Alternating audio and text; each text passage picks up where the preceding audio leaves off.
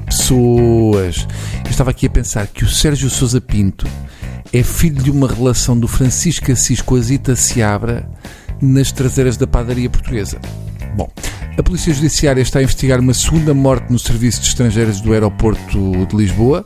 Está bonito. Já me chateei por ter ficado sem a mala no Aeroporto de Lisboa, mas eu penso que perder a vida é um pouco mais grave.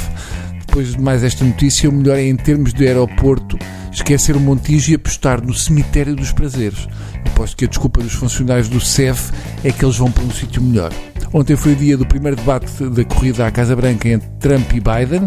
Eu senti falta do Nuno Rogério no debate. O Rogério é o condutor da CP que comenta mamas.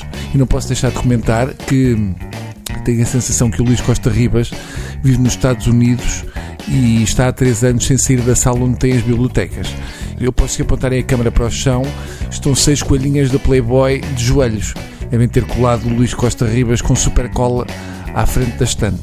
Só imagino se o Ricardo Costa dizia: Estás despedido.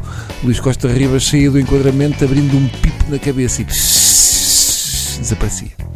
E não há um livro que tenha mudado milímetros de posição. Ou Costa Ribas tem a melhor empregada que existe, ou se ele mexe naquilo o mundo morre com asma. Em termos de debate, assim à primeira vista, o que me pareceu é que chegámos a uma altura em que os candidatos à presidência dos Estados Unidos são mais velhos que os papas e têm maior dificuldade de locomoção.